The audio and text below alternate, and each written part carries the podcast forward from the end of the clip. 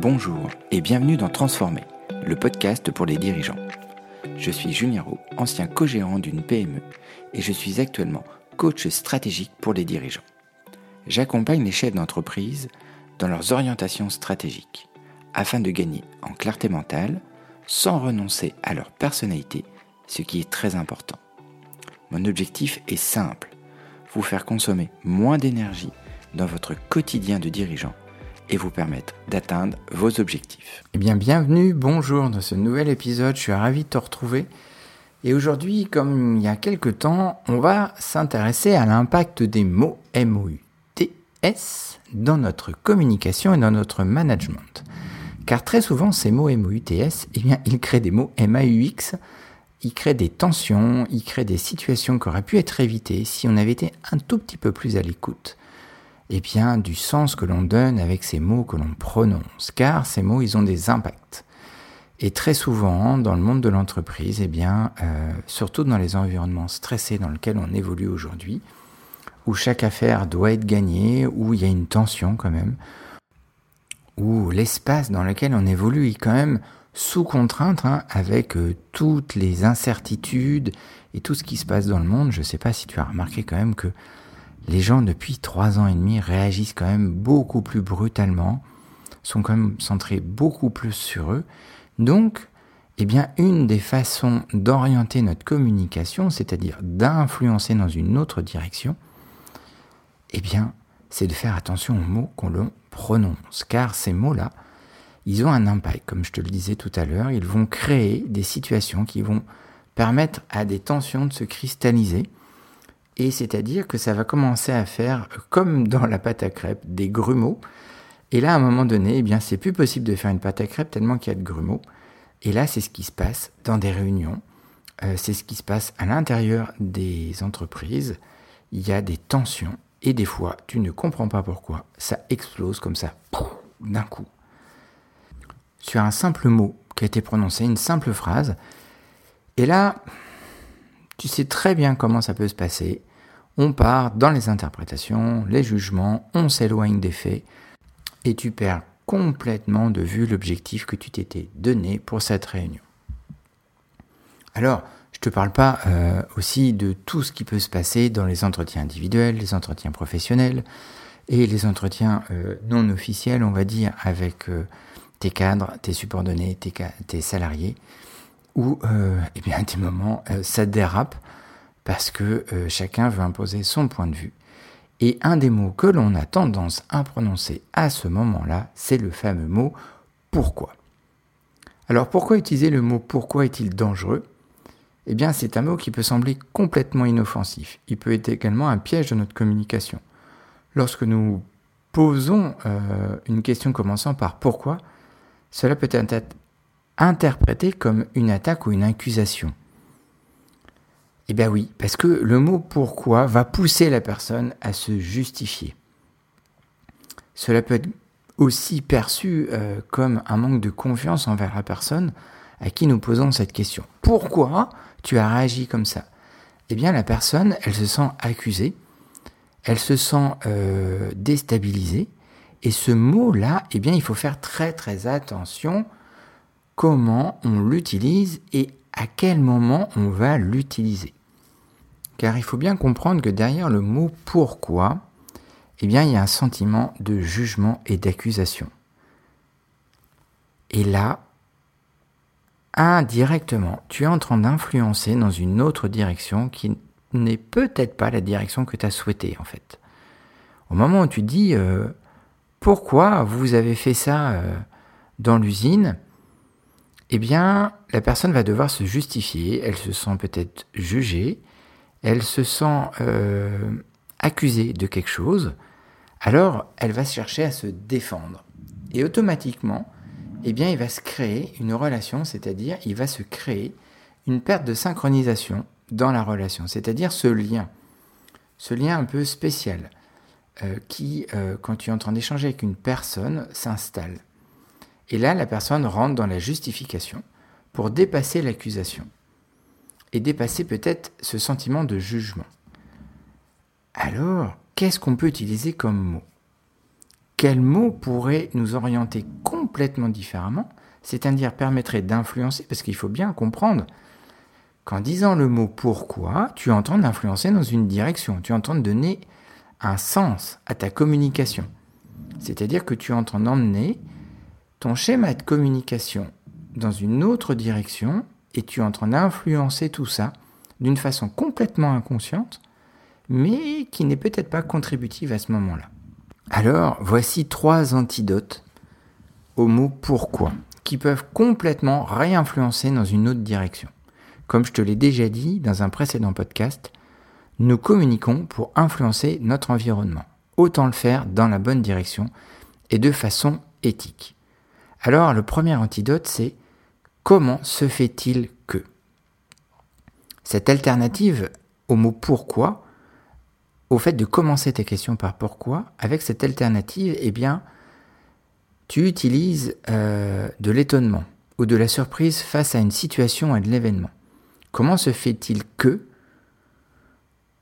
on soit déjà arrivé là dans la production? Eh bien tu vas te donner une autre direction, tu vas susciter l'étonnement. Et en plus, regarde bien, je t'invite à prononcer cette phrase. Pourquoi on arrivé là dans le calendrier de production? Regarde ce que ça fait dans ton corps, et tu peux même t'amuser à faire euh, l'exercice debout en prononçant la phrase. Et regarde, observe ton corps, observe la position de tes mains. Observe la position de ta tête. Écoute ta tonalité. Et maintenant, prononce l'alternative à pourquoi avec la question suivante. Comment se fait-il que nous sommes arrivés là dans le planning de production? Et là, tu fais la même chose. Tu observes ton corps, tu observes ta, voix, tu observes ton port de tête, tes mains, la tonicité. Et regarde même l'intonation que tu as dans ta voix.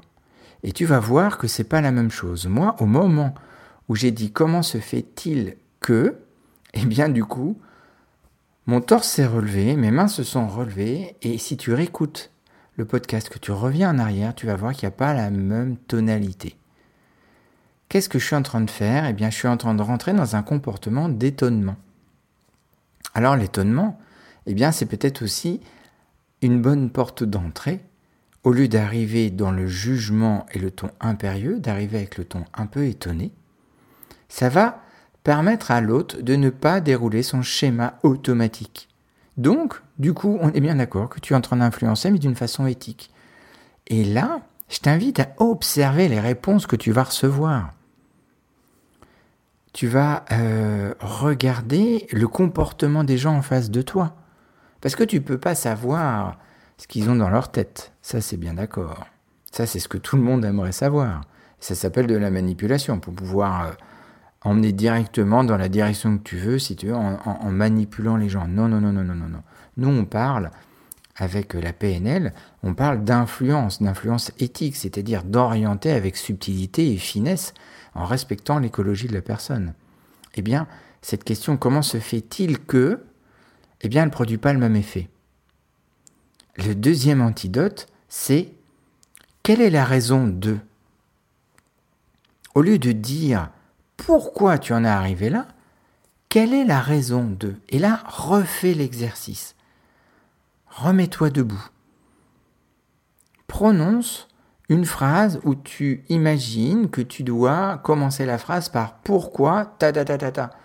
Pourquoi tu as fait cette erreur sur ce dossier?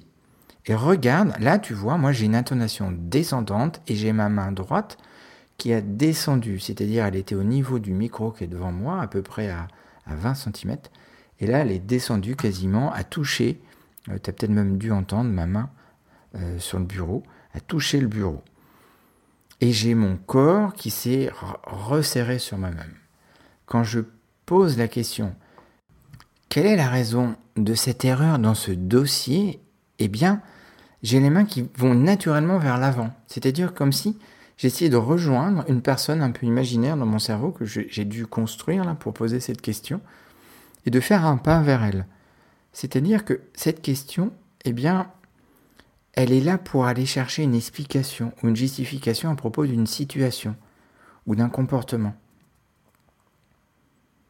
regarde, tout simplement, quelle est la raison de ta colère ou pourquoi es-tu en colère?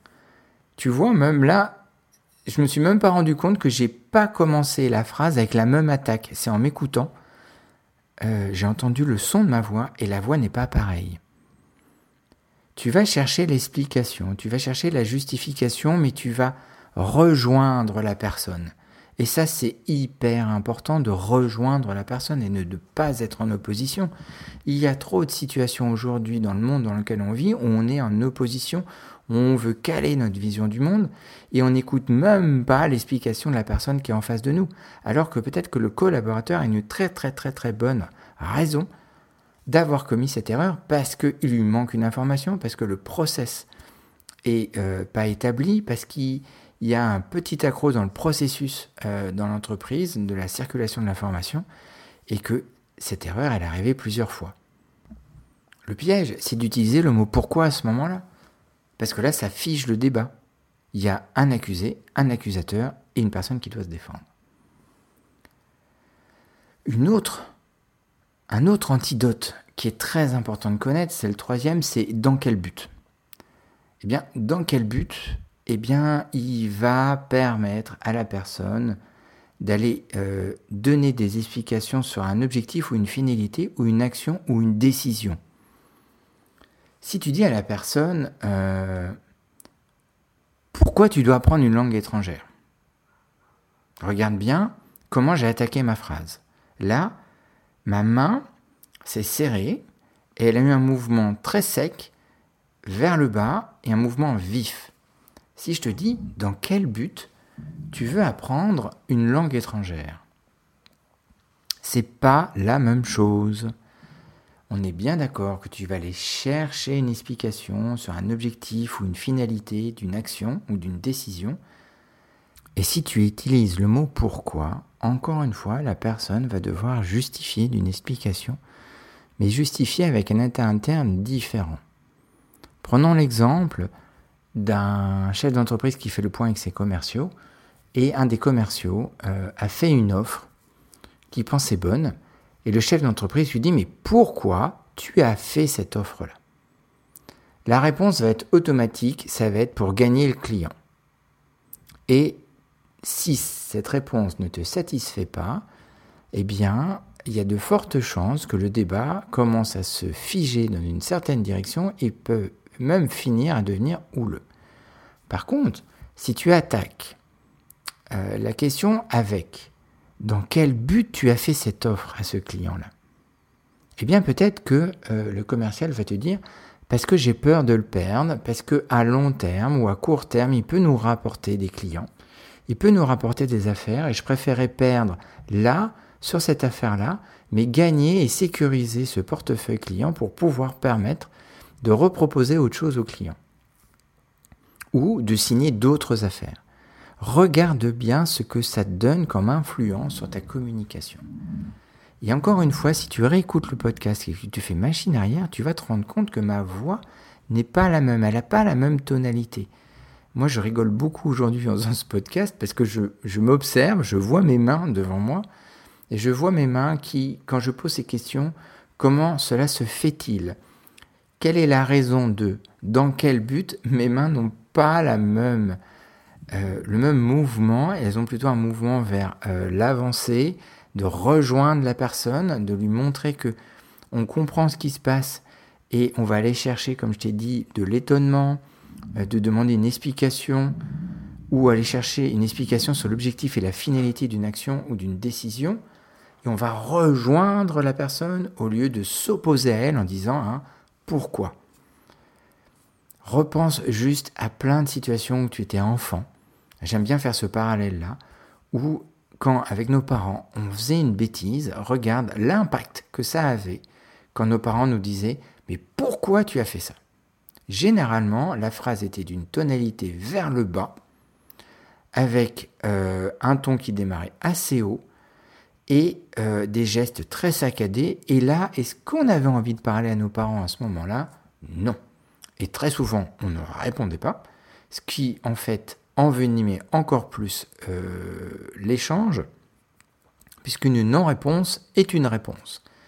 Donc aujourd'hui, on a vu trois antidotes. Je t'invite à vraiment tester, de, les noter sur un cahier. Note-les, euh, comme je l'ai dit dans un précédent podcast, il, est utile de te munir d'un petit cahier et de noter euh, ces questions que je te donne et de, regarder en fait dans ton quotidien l'impact que ça a, l'impact que ça a aussi sur toi-même, hein, parce que c'est des questions euh, qu'on ne se pose pas à soi-même. Très souvent, on se dit, mais pourquoi je réagis comme ça? Pourquoi j'ai cette pensée-là? Pourquoi j'ai orienté le débat comme ça? Pourquoi je me suis énervé? Eh bien, pose-toi ces questions pour toi aussi. Comment se fait-il que Quelle est la raison de mon énervement? Dans quel but je me suis énervé? Et regarde les réponses que tu vas pouvoir te formuler. Parce que eh bien, un bon dirigeant d'entreprise, parce que j'aime bien dans le mot dirigeant d'entreprise, il y a le mot diriger, donner une direction. Eh bien, c'est quelqu'un qui est capable de s'auto-influencer pour atteindre ses objectifs et d'influencer ses équipes dans une autre direction. Si tu changes l'histoire des questions que tu te poses et que tu poses à tes collaborateurs, eh bien, tu vas changer de trajectoire et tu vas atteindre des choses que jusque-là tu ne pensais pas atteindre. Car notre euh, capacité de communication, eh bien je pense qu'aujourd'hui, c'est une priorité à travailler et à développer pour pouvoir influencer d'une façon simple et efficace, et je dirais même d'une façon éthique, la direction dans laquelle les échanges avec nos collaborateurs vont aller pour atteindre nos objectifs. J'étais ravi de passer euh, ce moment avec toi, de passer euh, cet épisode sur le mot pourquoi, parce qu'il a un impact. Il a un impact pour toi, il a un impact pour tes équipes, et surtout si tu as la moindre question. Si cet épisode t'a euh, questionné, interrogé, s'il t'a fait réagir, n'hésite pas à partager tout ça sur les réseaux sociaux. Tu peux me contacter sur LinkedIn, tu peux me contacter sur Instagram, sur Facebook. Euh, tu peux même poser des questions sur la page YouTube euh, en bas d'une vidéo ou tout simplement me contacter sur le formulaire euh, de contact sur mon site internet. Je me ferai un plaisir d'échanger avec toi sur ces questions-là et même de voir les avancées que ça a pu avoir pour toi parce que moi j'en suis persuadé. Sache que j'aurais vraiment, moi, aimé quand j'étais dirigeant d'une grosse PME, avoir euh, ces questions-là, avoir cet arsenal euh, pour influencer dans une autre direction et ne pas atteindre tout le temps euh, les mêmes résultats. Je terminerai ce podcast en citant Einstein. Il ne faut pas croire qu'on va atteindre des résultats différents en faisant toujours la même chose. Je te souhaite une très très belle journée et je te dis à très bientôt.